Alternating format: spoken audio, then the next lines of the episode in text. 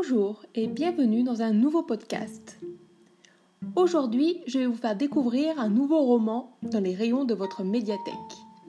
Fille de l'un, fille de l'autre de Charlotte Mundlik aux éditions de l'École des loisirs.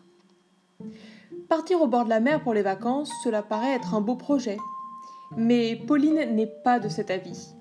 Ses parents viennent de se séparer et Pauline va devoir partir avec son père et l'autre, la belle-mère qu'elle n'a pas envie d'aimer.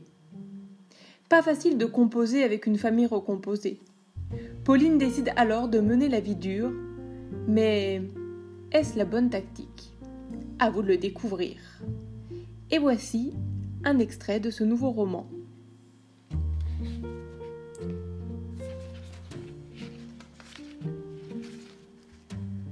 Quand je suis arrivée hier soir, papa m'attendait sur le quai de la gare. Il était un peu bizarre, presque gêné, comme s'il me connaissait à peine.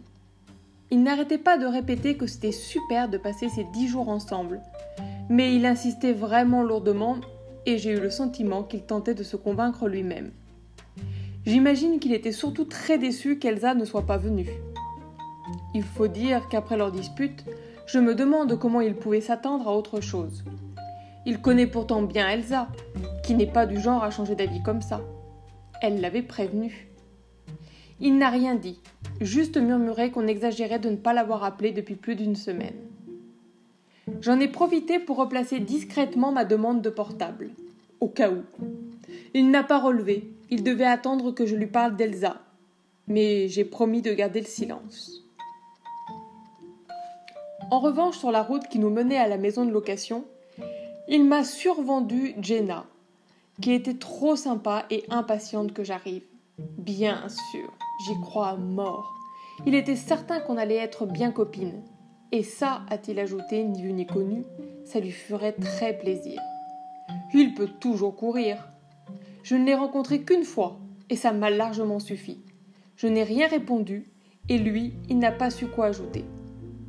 C'était comme s'il fallait qu'on se réhabitue à être ensemble, Rien n'était naturel. J'ai ouvert ma fenêtre et j'ai penché la tête dehors pour humer le bon air, mais avant tout pour dissiper cette atmosphère pesante entre nous.